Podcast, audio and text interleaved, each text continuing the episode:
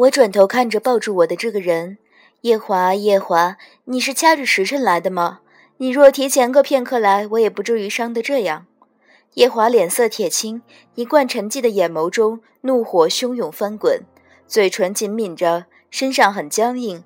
玄色长袍的襟口处因是白的，被我脸上的血染得一片殷红。昆仑扇引动的腾腾怒雨被隔在仙帐之外，嫩枣大的雨滴打在仙帐上，溅起硕大一片血雾。他用手抚摸我脸颊的血痕，轻轻道：“浅浅，是谁将你伤的这样？”我动了动，伤我的都被我砍死了，还有个没砍死的，方才正准备砍，被他突然冒出来的夫君挡住了。哎，你抱得松一点，我全身都疼得很。对面上抱着玄女的李靖猛地抬起头来，似乎诧异的很，极其不能置信的唤道：“阿音。”被他护在怀中的玄女身子颤了一颤，一双眼望过来，惊恐的睁大了，讷讷道：“墨渊上神，像是将夜华认作墨渊了。”我勉强与离镜道：“不想这么快就又见着了，鬼君好手法，老身方才差点就被鬼君一招毙命了。”他丢了玄女，骑行几步到得我面前，却因夜华的仙杖挡着，无法靠得更近些。我如今这一身狼狈狰狞的很，看得出来他在几次细细的辨认。昆仑扇受牵引之术的召唤，已重新回到我手中。我赞叹道：“鬼君娶的这位王后果然很不错，即便七万年前那场恶战，老身亦没被逼得这样过。今日受教了。”李靖的脸色比我这严重失血的人还要白上几分，惶恐道：“阿音，太子殿下。”这这这是怎么回事？松松搂着我的夜华沉声道：“离境鬼君，本君也正想问问你大紫明宫，这是怎么回事？”我转头与夜华道：“你这话却问错了对象，左右是玄女王后掳了我师父与你儿子，你原该问问离境鬼君的这位王后才是。团子暂且没事，你不必忧心。”夜华柔声道：“那也是你的儿子。”继子也是儿子，我违心道：“好吧，也是我的儿子。”李靖哑然道：“儿儿儿子。”我点了点头，他眼神明暗了几番。你，你，你了半日也没拟出个所以然，又转头去望玄女，夜华也望着玄女。我见他们都望着玄女，便也一同望着玄女。他手中的那颗明珠早被夜华一道闪电劈得粉碎，跪倒在团子的冰棺跟前，见着离镜望他，眼神迷乱道：“陛陛下，陛下，我们的儿子终于能回来了！你看，我给他找了个多好的身体。早知道墨渊的身体对我们的儿子有用，当初白浅那贱人来我们大紫明宫向你讨玉魂，你应该给他的。啊！不过想不到没有玉魂，他也能把玉墨渊的身体养得这样好。陛下，你往日嫉妒墨渊，从今以后却万万不能这样了。他就要是我们的儿子了。离镜大喝一声：“住嘴！”玄女茫然道：“陛下，难道我说错了吗？你当初不愿意将玉魂给白浅的小贱人，不就是因为嫉妒墨渊吗？可如今他要是我们的儿子了。”啊，对了，你还不知道白浅的小贱人是谁吧？青丘的白浅，他就是当年的司音神君呐。夜华的手一震，我挣开他的怀抱，撑着昆仑扇走出仙帐，冷笑道：“玄女，你尽可以试着再辱我师父一句，试着再辱我一句。我师傅的仙体无上尊贵，受了我七万年的心头血，存到至今，怕是你的儿子承受不起。”离静猛地转身过来，双目赤红，几步到我面前。心头血，你是说？我退后一步，狠声道：“鬼君当初是怎么以为的？以为我没你的玉魂，便保不住自己的师傅？玄女说的，鬼君可是听明白了？青丘的白浅本就是一头九尾的白狐，九尾白狐的心头血有什么功用？你正可以去问问你的王后。”我指着自己的胸口。寇那鬼将的那支箭上刺在左胸处，沉沉笑道：“哼，那时候师傅的身体伤得很重，需每夜一碗心头血连养三月。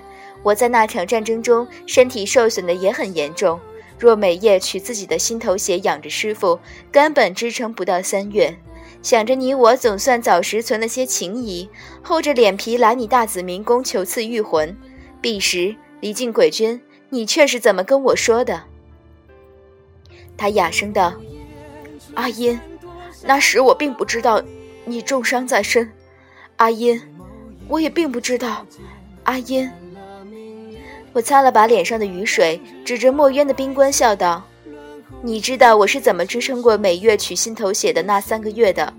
如今若说我白浅还是个善神，便只是因为我还有份知恩图报的心。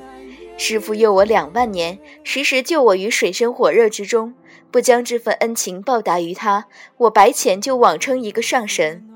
算我无能，那时连取了七叶心头血，便毫无知觉。”若不是阿娘及时赶到，渡我一半的修为，司音神娟便真如传说中所述，仙迹永失了。你可还记得当初我所说的，同你们大紫明宫不共戴天？如今我念着神族与鬼族好不容易建立起来的情谊，不与你们大紫明宫为敌，你当还真以为我怕了你们不成？离镜面色凄凉。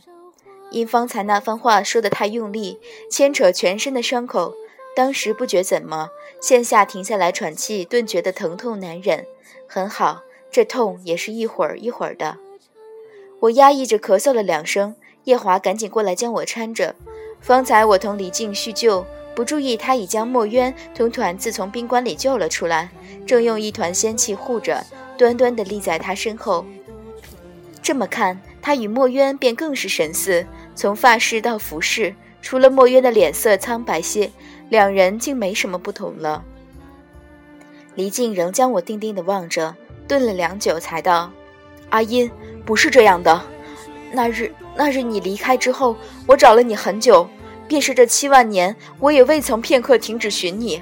后来我想了很多，阿音，玄女说的对，当日我不与你御魂，是因为知晓你用它来救你师傅，我嫉妒他。”阿音，我其实，我其实从未对你忘情。他这一生未曾忘情，令我惊了一跳。我定了定神，叹道：“李靖，你不是未对我忘情，你这一生永远都在追求已失去或求不得的东西。一旦你得到了，也便绝不会再珍惜了。”他眼中竟蓄出些泪来，又是良久，涩然笑道：“你这样说，只是想少些负担吗？”你当初便从未爱过我，对不对？所以我同玄女一处，你才放手的如此潇洒。那时候你早就对我厌烦至极了，对不对？胸中好不容易平复下去的血气立刻又涌起来。我咬牙冷笑道：“当初你做了那般的错事，还指望我海量同玄女共侍一夫？如今这倒也成了我的不是。你只道玄女她是个弱女子，须得你怜惜。”纵然我当初是男儿身，心也不是铁石做的，被你两个那般的践踏，也曾鲜血淋漓。我伤情大醉，噩梦缠身时，你却是在哪里？你同玄女却是在作甚？离镜脸色苍白，我攀着夜华的手臂，咳得喘不过气。身后夜华冷笑道：“鬼君先莫忙着算当年的账，本君先暂且问一问鬼君。”今日你的王后做的这一笔账，我们是公了还是私了？离镜尚未作答，玄女已颤抖道：“私了怎么？公了又怎么？”夜华沉静与离境道：“私了便请离境鬼君将你这不懂事的王后剥皮抽筋，魂魄打下畜生道，永世不得超生，以泄本君的心头之愤。公了吗？我天族的将士们许多年没打仗了。”已闲得很不耐，我们正可以试一试，这么些年到底是哪一族的兵练得更好些？玄女倒吸了口气，大雨中爬去抱住离静的腿，仰头道：“陛下，救我！”离静看了他一眼，道：“你委实不懂事了些。”玄女厉凄厉道：“你果然是要将我剥皮抽筋吗？你忘了，你忘了当年我为你做了多少事？”没有我，你能够这么轻松登上鬼君之位吗？如今你却要，你却要……继而又哀求道：“陛下，天族不会出兵的，他没有权利号令天族出兵，他不过是个太子而已。为了女人出兵，天族不会同意的。”夜华换了个姿势搂住我，轻轻道：“本君可不单是为了个女人出兵。墨渊上神乃我族的尊神。”白浅上神是我天族未来的帝后，阿离将来必定要承本君的位。此番他们三个却在你大紫明宫受了这奇耻大辱，你说天族的众将士们可咽得下这口气？离镜美里抱住他腿的玄女，神色木然道：“玄女此前就一直有些疯癫，否则也不可能犯下如此的错事。还望殿下能网开一面。”夜华温声道：“浅浅，你说。”要不要网开一面？这会儿松懈下来，我全身痛得说不出话来。本想再放两句狠话的，身上太累，便只摇了摇头。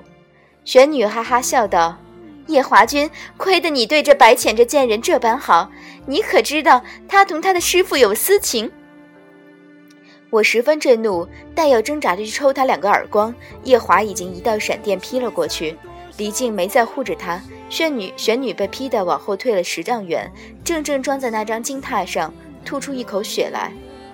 夜华道：“本君原本从不打女人，浅浅还说你那张脸长得同她像，我倒看不出来你这张脸同她哪里像。”我推开夜华，渐渐撑着走到玄女跟前，瞧着眼下这张同我八九分相似的满是血污的脸，轻笑道：“哼，皮相这东西，当初我既给了你。”便并不大在意，但如今看着你这张脸，却叫我不大顺心了。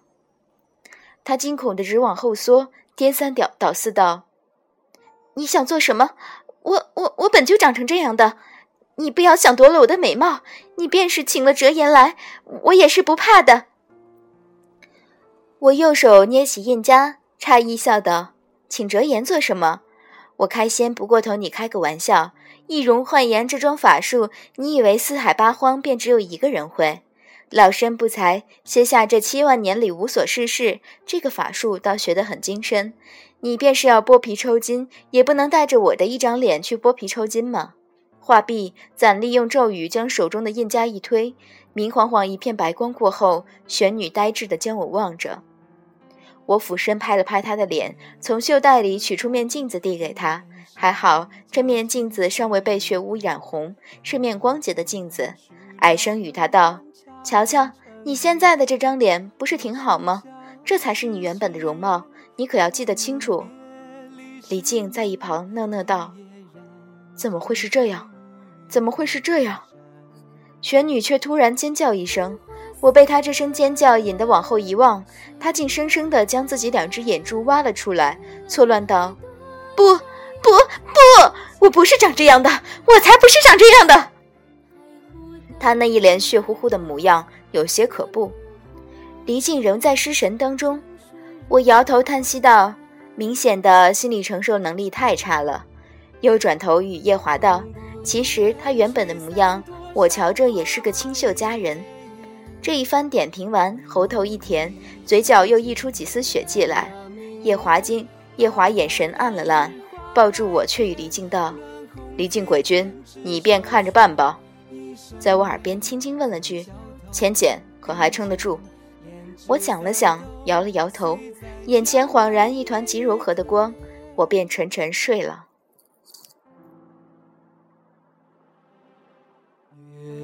色暖，流过谁家青石。